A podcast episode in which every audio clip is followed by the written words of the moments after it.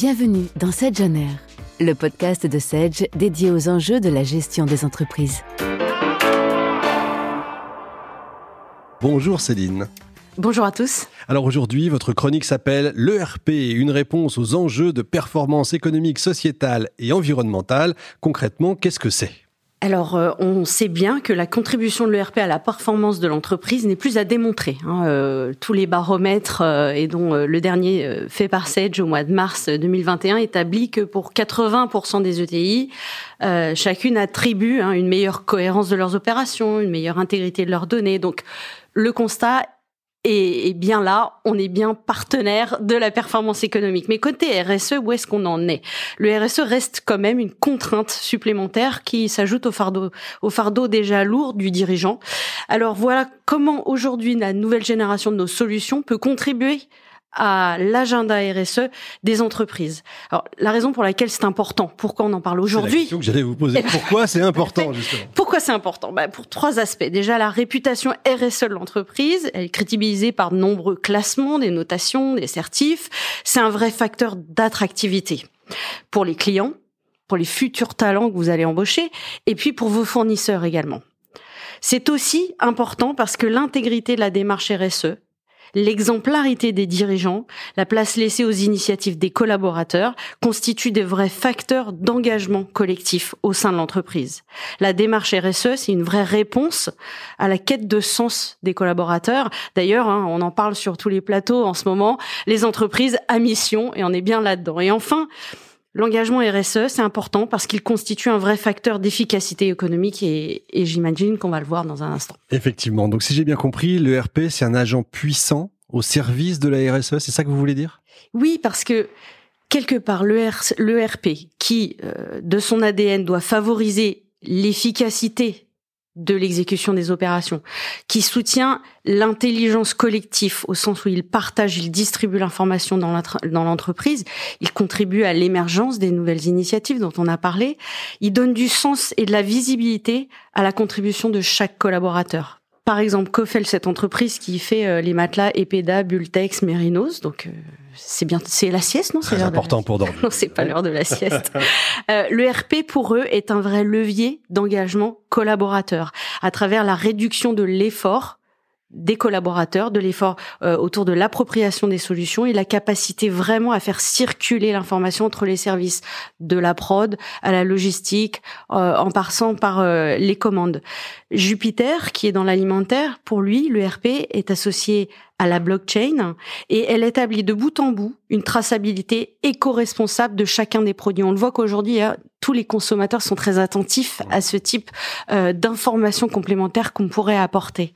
Euh, chez Adelia, qui est un autre client, le RP favorise vraiment le verdissement du modèle économique de A à Z entre leurs fournisseurs et leurs clients, ils instaurent une charte réelle euh, qu'on pourrait appeler d'écolonomie, c'est un peu d'écologie et beaucoup d'économie. On parle aussi de tout carbone, ça marche aussi? Alors ça marche totalement, euh, enfin tout tout décarboné. euh, notre euh, l'influence de l'ERP, c'est bien de pouvoir aussi aider l'entreprise à s'outiller, à pouvoir tracer euh, cette comptabilité carbone euh, qui est si fondamentale aujourd'hui euh, pour partager sur, sur les marchés, notamment vis-à-vis des investisseurs. Donc c'est une réponse globale en fait à tous les enjeux de l'entreprise? Alors, on l'espère que l'ERP, en tant que, je dirais, colonne vertébrale des opérations de l'entreprise, elle est un petit peu au cœur de la réflexion. Elle, elle est enrichie par tout son écosystème, donc elle n'est pas seule. Mais sans elle, rien ne se distribue et du coup c'est là où vous avez raison, elle est un peu au cœur euh, de cette problématique parce que euh, on peut dire qu'aujourd'hui on a des démarches qui vont du, on parlait de juste à temps industriel, demain on parle de juste à temps raisonné. Il faut se servir des outils comme le RP notamment pour pouvoir garantir non seulement l'optimisation des ressources, donc, qu'est-ce qu'on parle par optimisation des ressources C'est éviter les surconsommations, euh, faire qu'on économise mieux les matières premières utilisées pendant la production, qu'on ménage les matériels utilisés, qu'on limite les pannes, euh, qu'on limite les rebuts, et puis aussi qu'on évite aux acteurs hein, de toute cette chaîne de valeur euh, des déperditions d'énergie. en cela, le RP est vraiment au cœur de cette réflexion et un, et un réel contributeur de l'agenda RSE de l'entreprise. Et ça intervient sur toute la supply chain, je suppose, de A à Z? Complètement du début de la recherche de mes matières, euh, de la construction de mes commandes pour mes clients, jusqu'à la livraison, parce que quand on parle de je cherche partout des gains de qualité, je veux baisser mes rebuts, je veux baisser ma consommation de carbone, on parle de l'optimisation des stocks en entrepôt, l'optimisation du sourcing en matière. Est-ce que justement je vais être un petit peu plus locavore et aller chercher une production plus locale? On l'a vu récemment avec le, le canal de Suez, il a fallu switcher très rapidement de la Chine à l'Europe. Donc c'est vrai que ces capacités de dosage, euh, on peut le faire avec un ERP. En tout cas, il est là pour nous le servir. Et puis peut-être, on l'espère, avoir une chaîne de valeur un peu plus responsable. Euh, et puis avoir une, une meilleure relation de proximité avec ses fournisseurs et ses partenaires, tous quelque part euh, ensemble pour avoir envie d'atteindre un agenda RSE euh, global. Bien imbriqué. J'imagine ça marche aussi sur tout ce qui est expérience client?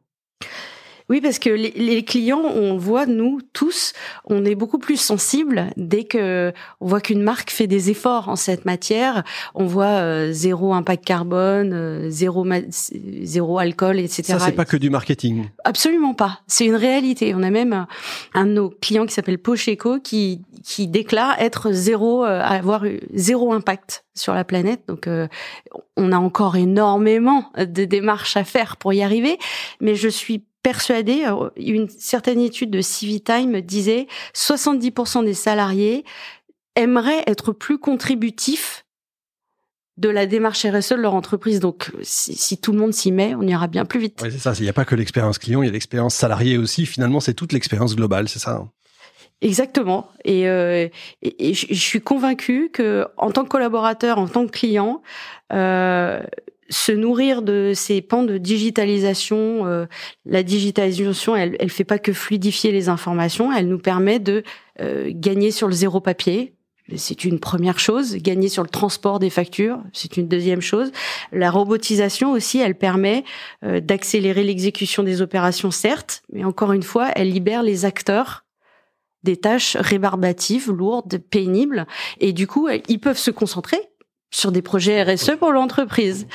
C'est logique, comme la réduction du gaz à effet de serre, par exemple. Oui, alors on est en plein dedans en ce moment. Hein. On, on, cherche à aider les entreprises à évaluer leur impact.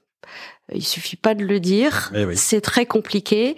Euh, Jusque-là, le questionnaire RSE était de l'ordre de la, des fonctions finances qui nous écoutent, euh, mais finalement, elles doivent être euh, intégrées euh, on doit fédérer toute l'entreprise autour de ce projet. Euh, et à ce titre, euh, la comptabilité dans les ERP permet justement de s'adapter à la comptabilité carbone. Quelques exemples. Hein. Euh, grâce au calcul qu'on permet la conservation de tous les indicateurs indispensables à son évaluation, on va affecter l'empreinte carbone à chaque intrant en production. On va mesurer le contenu en carbone des énergies mobilisées pendant le processus de fabrication. Puis à la fin, on ajoute euh, au millefeuille euh, et ça donne euh, l'empreinte carbone de l'entreprise. Donc ça donne un bilan carbone général. Et c'est vrai que bah, la finesse attendue par cette comptabilité carbone, elle est permise par la compatibilité analytique de nos solutions qui sont à la fois puissantes et qui sont connectées à tous les processus de l'entreprise. Et c'est essentiel et c'est indispensable. Merci d'avoir écouté le podcast Sedge on Air. Retrouvez tous les épisodes sur vos plateformes de streaming et sur le blog Sedge à l'adresse sedge.com/blog.